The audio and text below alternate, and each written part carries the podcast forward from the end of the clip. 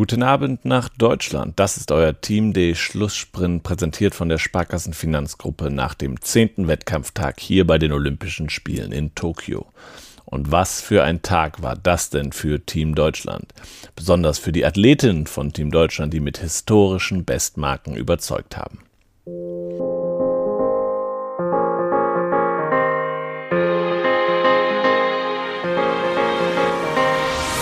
Ringen. Aline Rotter-Focken hat dem Deutschen Ringerbund einen historischen Triumph beschert. Die Ex-Weltmeisterin aus Krefeld setzte sich im Finale von Tokio gegen die fünfmalige Weltmeisterin Adeline Gray aus den USA durch. Die 30 Jahre alte Rotter-Focken hat damit zum Abschluss ihrer aktiven Karriere die erste olympische Medaille einer deutschen Ringerin bei Olympischen Spielen geholt. Reiten Vielseitigkeitsreiterin Julia Krajewski hat als erste Frau Gold in der Einzelwertung gewonnen. Die 32-Jährige aus Warendorf blieb am Montag im abschließenden Springen auf der Stute Amande de Benneville ohne Abwurf. Mit insgesamt 26 Strafpunkten setzte sie sich vor dem Briten Tom McEwen und dem Australier Andrew Hoy durch. Die deutsche Mannschaft landete nach einer Aufholjagd auf Platz 4. Leichtathletik. 25 Jahre nach Ilke Viluda hat Christine Pudenz wieder eine Olympiamedaille für Deutschland im Diskuswerfen gewonnen. Die deutsche Meisterin gewann im Regenchaos mit neuer Bestleistung von 66,86 Meter sensationell Silber. Nur Olympiasiegerin Valerie Allmann aus den USA war stärker. Weltmeisterin Jaime Perez holte Bronze. Pudenz gewann damit die erste Medaille bei den Spielen für den Deutschen Leichtathletikverband. Radsport.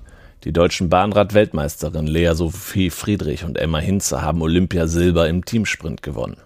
Das Duo musste sich im Rennen um Gold am Montag in 31,980 Sekunden lediglich den chinesischen Weltrekordhalterinnen Zhong Tianqi und Bao Shanju geschlagen geben und holte damit am ersten Tag der Wettbewerbe im ISO-Velodrom das erste Edelmetall für den Bund deutscher Radfahrer. Der Bahnradvierer der Frauen hat einen Weltrekord aufgestellt und ist damit in die Favoritenrolle für das Rennen um olympisches Gold geschlüpft. Lisa Klein, Mieke Kröger, Lisa Brennauer und Franziska Brause absolvierten die Qualifikation in der Mannschaftsverfolgung über 4000 Meter in 4 Minuten 7 Sekunden und 307 Hundertstel und unterboten die alte Bestmarke von Großbritannien um fast 3 Sekunden. Beachvolleyball. Die deutschen Beachvolleyballer Julius Tole und Clemens Wickler sind bei den Olympischen Spielen ins Viertelfinale eingezogen. Die Vize-Weltmeister aus Hamburg gewannen ihr Achtelfinale gegen die Weltranglisten Vierten Jakob Gibb und Tree Bourne aus den USA mit 2 zu 1 und zählen in Tokio nun zu den Medaillenkandidaten. Die Runde der letzten acht wird am Mittwoch ausgespielt. Schießen. Sportschütze Christian Reitz hat bei den Olympischen Spielen in Tokio mit der Schnellfeuerpistole an der erhofften Medaille vorbeigezielt. Der favorisierte Olympiasieger von Rio de Janeiro musste sich im Finale am Montag mit seiner Paradewaffe mit 18 Treffern und dem fünften Rang begnügen. Wasserspringen. Für Wasserspringer Patrick Hausting sind die letzten Olympischen Spiele einen Tag eher beendet als geplant. Der Rekord-Europameister scheiterte am Montag überraschend im Vorkampf vom 3-Meter-Brett, fünf Tage nachdem er zusammen mit seinem Synchronpartner Lars Rüdiger Bronze gewonnen hatte. Nach drei verpatzten Sprüngen schied der Berliner mit 364,05 Punkten als 21. aus. Der Dresdner Martin Wolfram zog dagegen als Achter mit 444,50 Punkten ins Halbfinale am Dienstag ein. Segeln. Die Medaillenkandidaten der deutschen Segler im 49er FX und im 49er müssen einen zusätzlichen Tag auf ihre Finalrennen warten.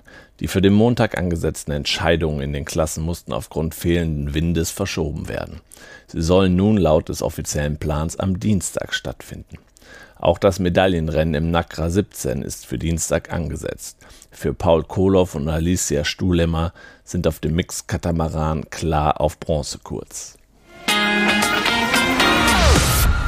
Und das war der Team Deutschland Schlusssprint nach dem zehnten Wettkampftag. Wir freuen uns auf den morgigen Tag mit sehr, sehr vielen aussichtsreichen Entscheidungen äh, für Team Deutschland.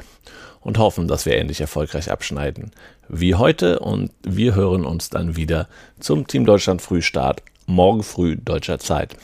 Bis dahin, ciao und tschüss.